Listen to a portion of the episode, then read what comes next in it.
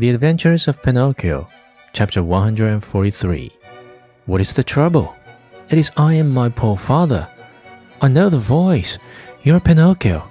Exactly. And you? I am the Tunny, your companion in the shark's stomach. And how did you escape? I imitated your example. You are the one who showed me the way, and after you went, I followed. Tunny, you arrived at the right moment.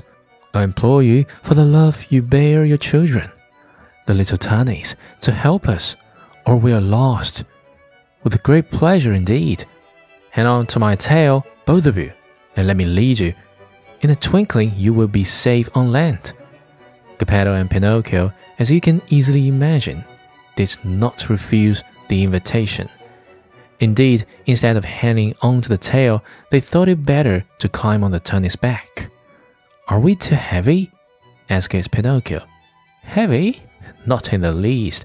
You're as light as seashells, answered the Tunny, who was as large as a two year old horse.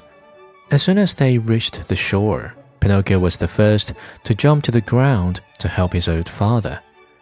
Then he turned to the fish and said to him, Dear friend, you have saved my father, and I have not enough words with which to thank you.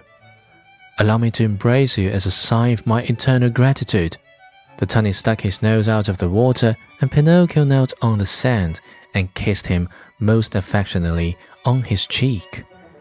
At this warm greeting, the poor tunny, who was not used to such tenderness, wept like a child.